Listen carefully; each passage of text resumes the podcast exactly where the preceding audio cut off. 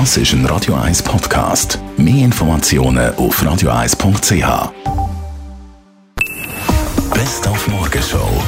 Präsentiert von der Busco Reinigung. Willst du es sauber haben,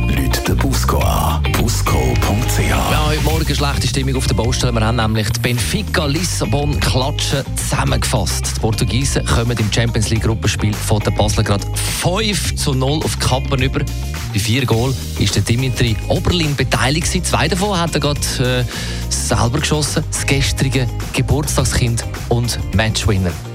Der Oberlin. Und Oberlin, der sprintet nach vorne wie ein 100-Meter-Läufer. Oberlin, mach ihn doch rein! Ja! Dann ab heute ist im Kino. Ja, du kriegst es zurück. Neue Verfilmung vom Horrorroman von Stephen King mit dem Killerklon, dem Pennywise. Und da haben wir heute Morgen vom berühmten Klon den Gardi Utter wissen, wie rufschädigend eigentlich so ein Horrorfilm ist für die ganze Klonbranche. Ja, sehr. Also mein, der Thriller-Klon, Horror-Klon, der zeigt einfach nur die schwarze Seite und die, die dämonische Seite, die der Klon ja hat. Und also gerade als ich beim Zirkus Knick war, wo ja viele Kinder auch immer dabei waren, da hat fast in jeder Vorstellung hat irgendwas kleines Kind angefangen zu schreien. Dann ist der Hugh Hefner gestorben im Alter von 91 in einer Playboy-Menschen. Der Mann im roten Schlafanzug und der weiße Kapitänsmütze. Die Polygamie in Person. Sieben Frauen gleichzeitig soll er äh, haben in der Beziehung. Sex does make the world go round.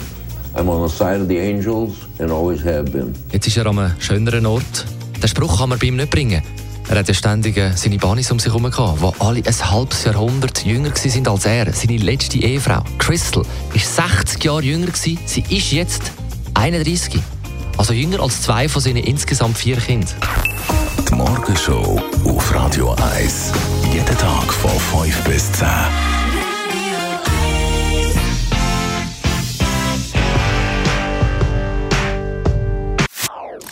Das ist ein Radio 1 Podcast. Mehr Informationen auf radio1.ch.